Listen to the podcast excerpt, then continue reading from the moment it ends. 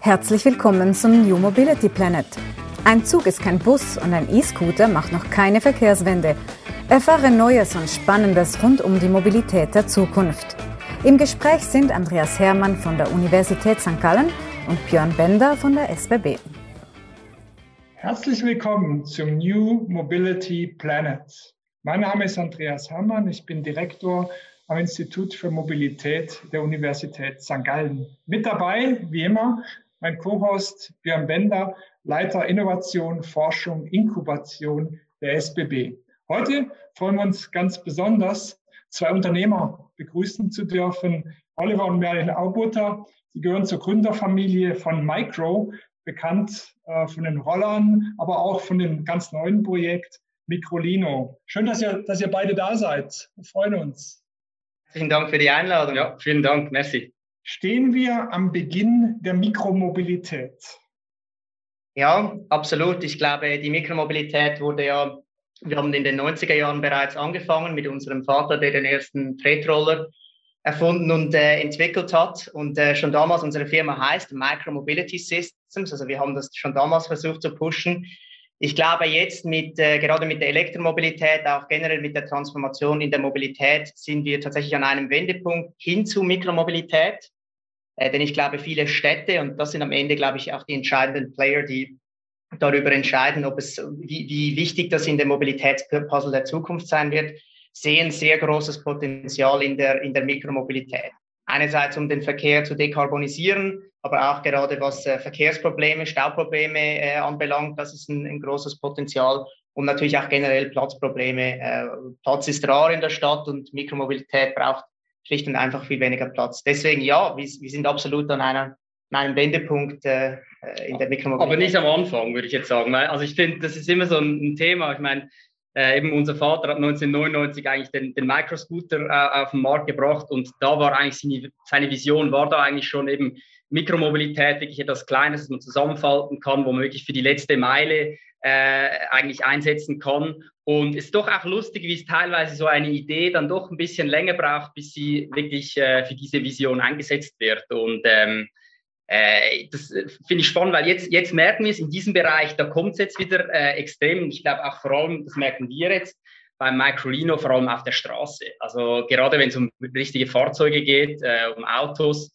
ähm, sage ich jetzt das Bewusstsein, dass wir einfach ein bisschen ja auch leichter werden müssen, äh, effizienter, das, das kommt jetzt langsam. Das ist echt spannend zu sehen. Hm. Es ist ja interessant, dass so in diesem Mobilitätsbereich es tief verankerte Gewohnheiten gibt und tief etablierte Gefäße. Da gibt es Auto, den Zug, es gibt das Fahrrad und ihr durchbrecht diese Struktur ja ein, ein Stück weit. Der Microlino ist es jetzt ein Auto? Ist, gehört es zur Mikromobilität? Man weiß gar nicht so richtig, wie man äh, diese neuen Gefährte sozusagen kategorisieren soll ähm, und will. Ist es jetzt eher ein Vorteil oder stößt ihr da sozusagen auf das Unverständnis äh, der Kunden, wenn ihr, wenn ihr mit Menschen über solche, solche äh, neuen ähm, Mobilitätsmöglichkeiten spricht? Nein, das ist ganz bewusst und das hat auch ein bisschen einen, einen Hintergrund, nämlich äh, auch 1999 mit äh, der Lancierung des Microscooters war es eigentlich genau gleich. Man wollte eigentlich ein neues Mobilitätsgerät zwischen dem, sagen wir mal, normalen Laufen, zwischen dem Gehen und dem äh, Fahrrad eigentlich kreieren. Und das war eben dieser faltbare Aluminiumroller. Und beim Microlino haben wir uns eigentlich genau die gleiche Frage gestellt. Ähm, ja, eben wie viel Auto braucht man denn äh, sozusagen für die tägliche Mobilität? Und äh, ja, da sind wir einfach zum Schluss gekommen, dass es eben diese diese Mischform zwischen eigentlich eine Mischung zwischen Motorrad und Auto eigentlich das, das Idealste wäre, eigentlich ähm, so ein bisschen die, die USPs von beiden Welten ein bisschen kombiniert. Und ähm, ja, lustigerweise, die Leute verstehen sofort.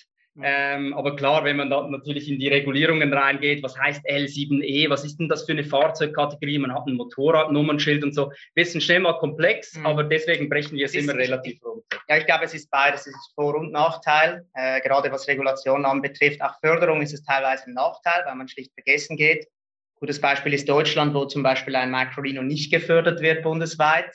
Ein herkömmliches Elektroauto schon. Aber, aber auch in der Schweiz, aber auch in der Schweiz, Schweiz. mit dem CO2-Pooling sind ja auch ausgenommen. Da genau. können wir vielleicht nachher noch was tun. Mhm. Genau.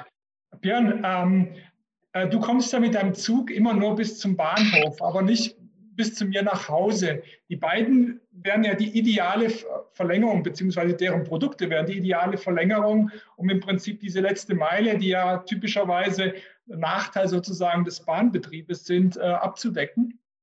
Ja, ähm, sind sie ehrlicherweise aus meiner Sicht heute schon, ja, weil wenn man in den Zügen schaut, wie viele Fahrgäste heute schon mit Microlino oder mit Microscootern unterwegs sind und die letzte oder erste Meile damit zurücklegen, das ist schon Wahnsinn, ja. Und äh, ich schaue so ein bisschen in unserem Quartier, in dem wir leben. Ich oute mich, äh, Oliver Merlin, ne, irgendwie auch als großer Fan eurer Company. Weswegen? Weil ihr für mich diese, diese Durchhaltekraft in der Mobilität, die man braucht, sinnbildlich verkörpert. Ja, wenn ich hier auf der Straße unterwegs bin und, und wir wohnen hier, wie gesagt, mit vielen, vielen Familien zusammen. Es gibt nahezu keinen Haushalt ohne euer Produkt.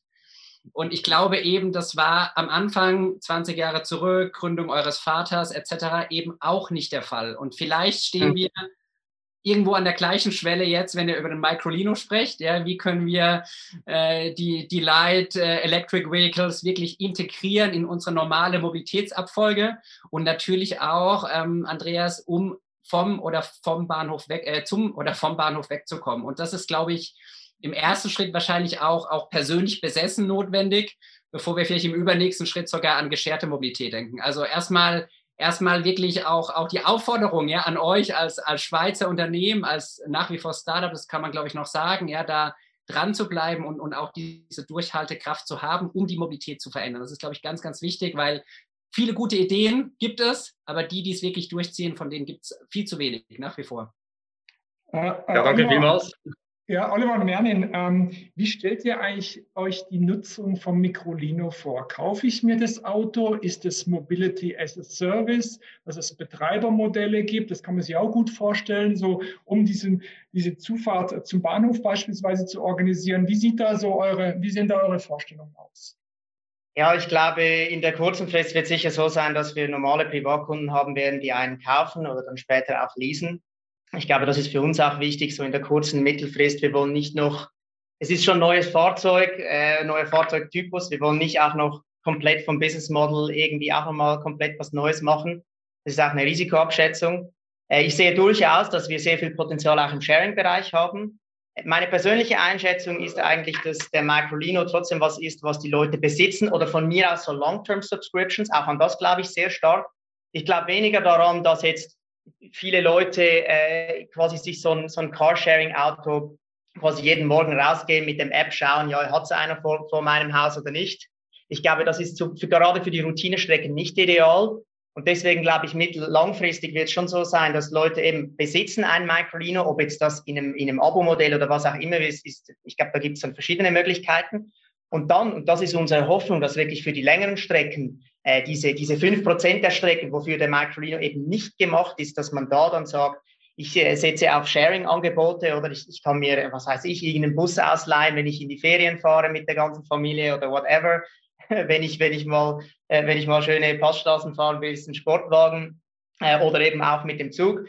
Ich glaube, das, das ist eigentlich eher unsere, unsere Vision, dass wir, ja. Vielleicht aus, aus Kundensicht auch noch, ähm, finde ich auch interessant, was wir auch merken, ist so ein bisschen, wir sagen immer, der, der Microlino ist so ein bisschen die Einstiegsdroge in die Elektromobilität. Äh, warum? Weil nach wie vor ist es immer so noch ein bisschen so, wenn man um äh, Elektroautos spricht, ja, die Reichweite oder ja, das reicht mir nirgends hin und so.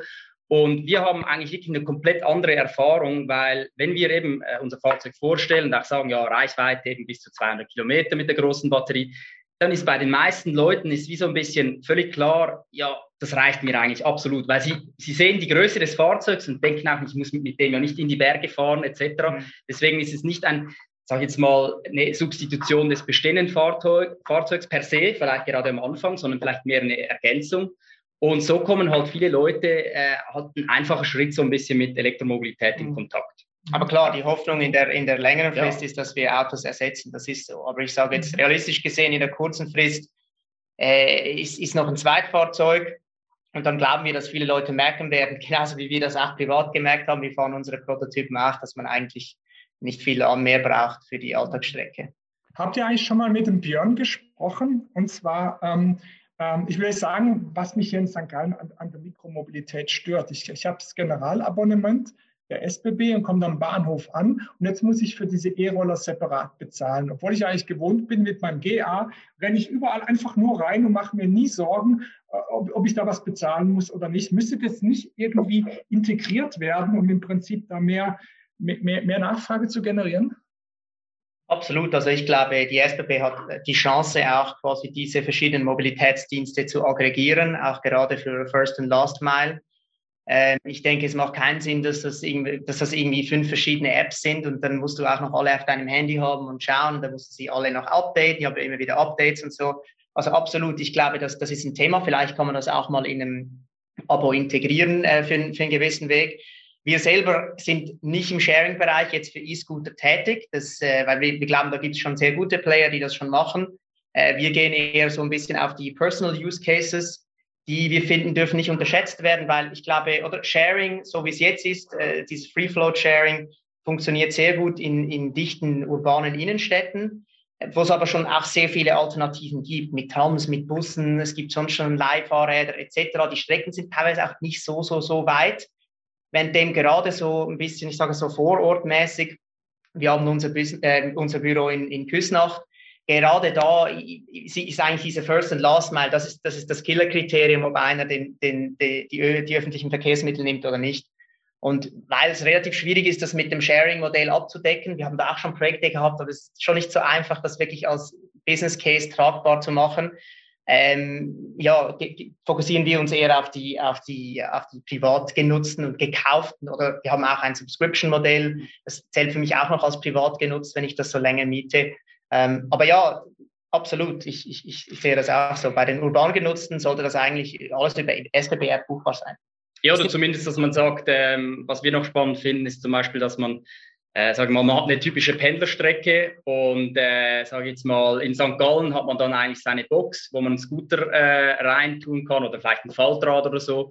Ähm, und eigentlich, man kommt mit dem Zug an, kann eigentlich sich das äh, wieder aufschließen. Das ist eigentlich sein eigenes Produkt sozusagen, sein eigenes Scooter oder Faltrad und kann mit dem nachher irgendwie äh, zur Arbeit oder Uni fahren und dann wieder zurück und muss es nicht in den, in den Zug nehmen. Ich glaube, das ist auch so etwas, weil ähm, ich sage es auch selber als Heavy User, also Mikromobilität, so Sharing-Anbieter täglich nutzen, ist sehr teuer. Also es ist wirklich sehr teuer. Und irgendwann die Heavy Users, das merken wir auch jetzt als Hersteller, sagen sich irgendwann, hey, weißt du was, wieso kaufe ich mir nicht einfach ein Produkt selber? Ähm, weil eben es ist dann doch auch teuer, wenn man das wirklich täglich braucht. Und äh, da kommen wir so ein bisschen ins Spiel. Und ich denke, da haben wir absolut äh, viele Anknüpfpunkte mhm. dann auch mit der SPP ich sehe das äh, total ähnlich, Oliver und Merlin, wie ihr das jetzt ausgeführt habt. Ich sehe es weniger Stand heute für wirklich das urbane Sharing und, und First Last Mal in diesem Kontext. Sehe es stärker, wenn wir über die Mobilitätshubs jetzt auch aus einer SBB-Perspektive denken. Wie kommen Menschen zum Bahnhof, um dann ihren Pendelweg oder ihren Freizeitweg ähm, auch zu starten? Weil das sind heute die größten Hürden, ja, warum wir auf den MIV, auf den motorisierten Individualverkehr dann auch noch auf thermische Fahrzeuge setzen und eben nicht äh, auf den öffentlichen Verkehr wechseln. Ja? Und wenn wir das schaffen, auch ein Kombi-Angebot, ja, wir haben ja SBB Green Class beispielsweise, wo wir schon Elektrofahrzeuge anbieten. Es wäre eine weitere oder eine neue Fahrzeugklasse, ja, wenn man das ähm, kombinieren würde. Gerade für diese Bestandteile wäre, glaube ich, so der erste, der erste große Schritt getan. Äh, auch die Hürde zum Einstieg, äh, Oliver, du sagst es ist, glaube ich, vorhin, ne, relativ niedrig zu setzen, weil es ist so eine Einstiegsdroge in Anführungsstrichen, ja, wie ihr es beschrieben habt, auch in die Elektromobilität. Wenn ich ähm, so, so ein bisschen überlege, um ähm, mal so eine andere äh, Richtung von Frage äh, einzuschlagen, ähm, wie lebt es sich in so einem Familienunternehmen eigentlich? Dann äh, kann ich mir vorstellen, es gibt wahnsinnig viele Vorteile, ne? dass zwei Brüder mit dem Vater an vielen ausgereiften Geschäftsmodellen äh, arbeiten und diese, diese äh, sukzessive entwickeln. Ähm, was nervt euch denn so in der Zusammenarbeit? So Oliver, Merlin, ihr habt es gesagt, ihr seid beide für das Marketing und für die Produktentwicklung verantwortlich. Gibt es die Momente, wo ihr nicht so harmonisch nebeneinander sitzt und äh, auch mal kontrolliert vielleicht, vielleicht zuerst, diskutiert? Vielleicht zuerst die positiven Sachen, oder? Fangen wir mal positiv an. Also ich finde äh, eben gut, wir, wir sind so aufgewachsen, also einfach so als, als Beispiel, ähm, äh, wir sind in das reingeboren. Oder ich meine, als wir klein waren, wir waren so ein bisschen die Guinea Pigs oder die Versuchskaninchen für die neuesten Produkte von unserem Vater und mussten da unsere Meinung abgeben. Und ähm, ich würde auch sagen, da kommt eigentlich einer der, der ersten Punkte. Also unser, unser Vater ist wirklich einer, der hat uns schon früh wirklich involviert und auch unsere Meinung sehr geschätzt. Also äh, das, äh, bei Produkten, da haben wir halt, sind Kinder halt teilweise schonungslos oder die sagen dann, nein, das ist scheiße und das ist äh, vielleicht ein bisschen besser. Und, äh, und das hat er eigentlich immer wirklich aufgenommen und das äh, hat sich so ein bisschen durchgezogen, dass man eigentlich immer sozusagen ernst genommen wurde.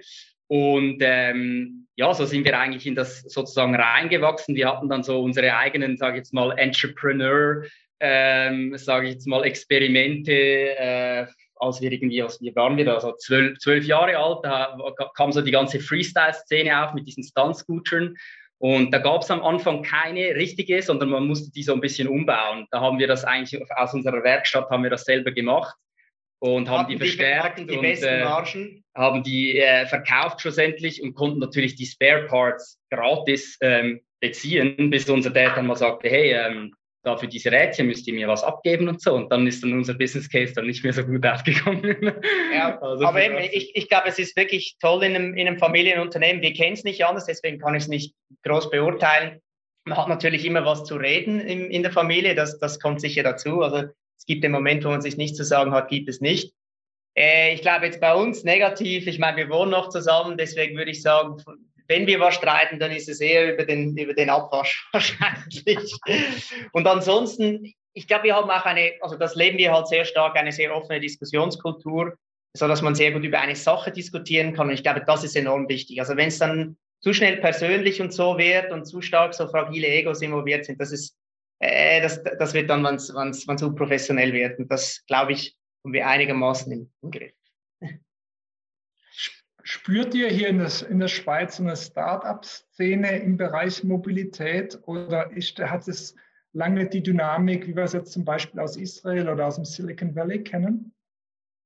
Ich glaube, die Schweizer sind halt einfach relativ konservativ und deswegen, ich glaube, viele dieser Startup-Hubs leben ja auch ein bisschen von diesem unglaublichen Optimismus. Und der ist sicher teilweise gut. Schafft aber auch viele Verlierer oder solche, die quasi an was glauben, was am Ende dann einfach nicht weit weg von einem Business Case oder von einem von Kunden, die das wollen, etc. ist.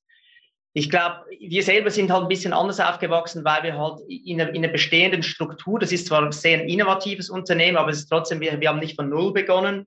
Also 1999 gab es eh noch nicht so die Startup-Kultur und jetzt mit dem Macarena, was jetzt für uns so ein bisschen unser internes Startup auch ist, es war ein bisschen anders als jemand, der jetzt quasi in so einem Startup-Hub ist, etc. Deswegen, wir können das, ich muss ganz ehrlich sagen, ich kann das selber nicht so gut einschätzen. Aber wobei ich muss sagen, vielleicht, äh, die Schweiz ist vielleicht auch ein bisschen ein schwieriges Beispiel, nur schon von den Sprachunterschieden. Äh, ich, ich denke, das macht teilweise dann doch auch was aus. Ich sage jetzt mal, ich habe eigentlich, viel, wir haben viel zu wenig Kontakt, zum Beispiel mit welchen Startups, oder? Äh, oder aus dem Tessin. Irgendwie, das ist einfach die Sprachbarriere, die da teilweise ein bisschen im Weg ist, sondern ähm, ich glaube, es, äh, es hat wirklich auch ein bisschen damit zu tun. Aber ich finde es doch auch in der letzten Zeit, äh, ob es jetzt über Car-Abos etc., kommt es doch äh, auch immer mehr aus der Schweiz selber. Mhm. Und da sind wir eigentlich immer im konstanten Austausch und äh, das macht auch echt Spaß. Ähm, aber ich würde sagen, ja, äh, also die Schweiz entwickelt sich gut, sage ich, ich jetzt mal so, wenn es um die Startup-Welt geht im Mobilitätsbereich. Aber ich würde sagen, mhm. vor fünf Jahren, als wir gestartet haben, fünf, sechs Jahren, war es schon noch was der deutlich weniger. Nicht, oder? Da war es ja. weniger, ja. Da war es weniger. Mhm. Nochmal ähm, ganz konkret, vielleicht auch für die Zuhörerinnen und Zuhörer, wie geht es mit dem Microlino jetzt weiter? Also wann seid ihr soweit? Wann, wann, wann kann man den eigentlich ordern, bestellen, Probe fahren? Wie ist da der aktuelle Stand? Hm, gerne, also wir sind äh, eigentlich, äh, wir haben Anfang Jahr äh, jetzt eigentlich den, den ersten Prototypen vom äh, Microlino 2.0, eigentlich das Modell, äh, mit dem wir launchen werden, äh, fertiggestellt. Da sind wir jetzt in den äh, ersten Testings etc. Und äh, darauf werden jetzt auch nochmals vier weitere Prototypen folgen. Ähm, dann kommt eigentlich die, die Zulassung so im, im, im Sommer. Und sobald das eigentlich abgeschlossen ist, äh, werden wir eigentlich äh, in die Produktion starten. Also ich sage so, ja, ist immer so ein bisschen immer ein Thema, weil alle wollen dich äh, auf ein Datum nageln. Äh, und ich sage jetzt mal so, ja, so ab September, äh, Oktober würde ich sagen, geht es dann mit der Produktion los. Wie schätzt ihr die Märkte ein? Funktionieren die hier in Europa alle gleich oder gibt es da Märkte, wo er sagt, ja, da haben wir besonders gute Chancen, andere sind vielleicht etwas schwieriger? Also bei uns, was wir natürlich sehen, ist, der deutschsprachige Markt ist sehr stark. Deutschland ist enorm stark. Ähm, auch die Schweiz ist sehr stark. Liegt natürlich auch daran, dass wir ein Schweizer Unternehmen sind, auch PR-mäßig sehr viel gehabt haben. Deutschland ist auch der größte Automarkt in Europa. Das spielt auch noch eine gewisse Rolle. Auch viele Zweitfahrzeuge und Leute, die auch bereit sind, ein bisschen was für Autos auszugeben. Das ist eine Autonation. Ähm, ich glaube, es gibt dann sehr viele technische äh, Einzigartigkeiten bei den, bei den unterschiedlichen Automärkten. Äh, da haben wir auch den ehemaligen Tesla-Europachef äh, Jochen Rudert, der bei uns im Advisory Board ist, im Beirat ist, der da uns auch unterstützt, weil oder gerade zum Beispiel in Deutschland ist sehr viel Leasing-lastiger, das Thema Firmenwagen ist mehr ein Thema, das ist in der Schweiz weniger. In der Schweiz wird viel mehr noch gekauft. Äh, Holland ist noch extremer, was Leasing betrifft zum Beispiel. Und ich glaube, es gibt da schon markante Unterschiede. Auch wenn man sich die Zulassungszahlen anschaut in unterschiedlichen europäischen Ländern, ist noch interessant, was sind da für, für Fahrzeuge in den Top 10. Das ist teilweise komplett unterschiedlich, oder? Mhm. Und deswegen ist es eine Challenge. Ich glaube, wir haben wirklich ein Potenzial überall. Ich würde sagen, wir haben selbstverständlich eben den, den deutschsprachigen Raum. Auch Frankreich, Italien ist sehr stark von den Reservationen her gerade weil die eine Affinität für kleine Fahrzeuge haben. Äh, wir denken auch, dass quasi die Schweden, Norwegen, äh, Finnland und so, auch dass, dass, dass diese Staaten auch interessant sein werden. Sehen wir noch nicht so in den Reservationszahlen, aber da, da glaube ich auch. Ich muss aber auch sagen, wir haben da marketingtechnisch noch nicht so viel, äh, ja. sage ich mal, investiert. Ähm, wir haben da auch, sage ich mal, bewusst ein bisschen auch den Fokus auf äh, den Dachraum gesetzt äh, aus dem Grund, dass, sage ich jetzt mal, wir auch im Vertrieb, äh, sage ich jetzt mal, ein Tesla Light Modell äh, starten werden. Also wir wollen natürlich äh, fokussiert auch ähm, das Fahrzeug online verkaufen, also sprich, dass die Leute das Fahrzeug online konfigurieren, äh, eine Probefahrt äh, abmachen können und eigentlich den ganzen Bestellprozess äh, online sozusagen äh, also, ja, stattfinden wird. Ähm, vielleicht nochmal, um das äh, vielleicht ein bisschen zu quantifizieren äh, äh, bezüglich Reservation. Also wir haben jetzt ähm, von unseren knapp 20.000 Reservationen sind etwa zwei Drittel aus dem deutschsprachigen Raum. Also ich sage jetzt äh, Schweiz, äh, Deutschland und Österreich. Also das ist mhm. doch ähm, ein großer Anteil davon. Mhm. Beim Automobilgeschäft ist ja so, dass nachher dann Werkstatt und Handel schon noch eine Rolle spielen. Wie macht ihr das? Äh, man will ja als neues Unternehmen so wenig wie möglich Fixkosten aufbauen und irgendwelche Händlerorganisationen oder Reparaturwerkstattorganisationen auf den Weg bringen. Wie sind da eure Überlegungen? Also wir haben, also ich glaube, im, im Service äh, arbeiten wir gerade jetzt in der Schweiz mit der Bosch Car Service zusammen. In anderen Ländern wahrscheinlich auch, wo, wobei da gibt es auch andere Alternativen. Das kommt dann ein bisschen aufs Land drauf an. Wichtig ist für uns, dass wir ein bestehendes Service-Netz haben, weil das wollen wir nicht aufbauen für, für unser Fahrzeug. Das mhm. lohnt sich kostentechnisch überhaupt nicht. Äh, was Vertrieb angeht, werden wir sicher Hybrid machen. Wir werden einerseits äh, selber auch Showrooms haben. Wir haben zum Beispiel schon einen in, in Zürich, gerade in der Nähe des Tesla Stores. Das ist aber mehr Zufall als, als Planung. Ähm, und planen das auch in, in, in anderen Städten, quasi in diesen A-Cities, wie wir sie nennen, wo wir sehen, dass die Reservationen sehr stark sind. In den quasi Tier 2 Cities, wo wir sehen, okay, das ist interessant, aber lohnt sich jetzt wahrscheinlich noch nicht selber eine Präsenz aufzubauen. Da werden wir ähnlich wie das, wie das VW macht, mit dem Agentenmodell äh, arbeiten weil gerade das alte Autovertriebsmodell mit irgendwelchen Händlern, die, die Abnahmegarantien haben und dann können sie äh, Rabatte, Rabatte geben und so weiter. Das ist relativ ineffizient und führt auch nicht zu besonders viel Kundenzufriedenheit, weil der Kunde weiß nie, oder jetzt einen guten Deal und so. Und ich glaube, da, das geben auch die neuen Technologien schon enorme Chancen für einen neuen Player, äh, da in den Markt einzusteigen und eben genau nicht äh, in diesen alten Strukturen noch äh, quasi festgefangen zu sein. Mhm. Ja, Merlin und Oliver, schön, dass ihr heute zu Gast wart. Das waren super spannende Einblicke in euer neues Geschäftsmodell, in die Stück weit auch Neudefinition der Mobilität, wie ihr es als Unternehmen äh, vornehmt. Und wir sind gespannt, wie es weitergeht. Björn, äh, du wärst auch ein guter Kunde für das Auto, oder? Ja. Ähm, da kannst du jeden Morgen dann, äh, hast ja bestimmt einen Parkplatz in Bern, könntest da jeden Morgen dann äh, zur, zur SBB fahren, beziehungsweise zum Bahnhof. Ich habe in der Tat keinen Parkplatz, Andreas, aber vielleicht macht es deswegen sogar noch spannender, weil ich ja einen niedrigen Platzbedarf hätte mit dem, mit dem Fahrzeug. da müsste ich gar keinen ganzen mieten. Nein, also ich finde es ich find, ich find super spannend. Ich habe es eingangs gesagt und durfte ja äh, euer Fahrzeug auch schon mal äh, Probe fahren, ja, mal, zumindest mal kurz reinschauen. Und ich glaube einfach, dass diese Fahrzeugkategorie viele Probleme in der Mobilität lösen wird. Und deswegen ähm, beide beide äh, ja, Daumen gedrückt, ja, dass euch da die, dieser erfolgreiche Einstieg auch in diesem oder spätestens in dem nächsten Jahr gel gelingen wird. Mhm. Herzlichen Dank ja, und danke. euch alles Gute. Ja. Danke euch auch. Danke für die Einladung. Merci, ja. Glaubst du auch daran, dass die Welt die Mobilität neu denken sollte? Dann schalte nächstes Mal ein, wenn wir uns wieder auf die Reise zum New Mobility Planet machen. Dieser Podcast entstand in Zusammenarbeit zwischen der Universität St. Gallen und der SBB Geschäftseinheit Neue Mobilitätsdienstleistungen.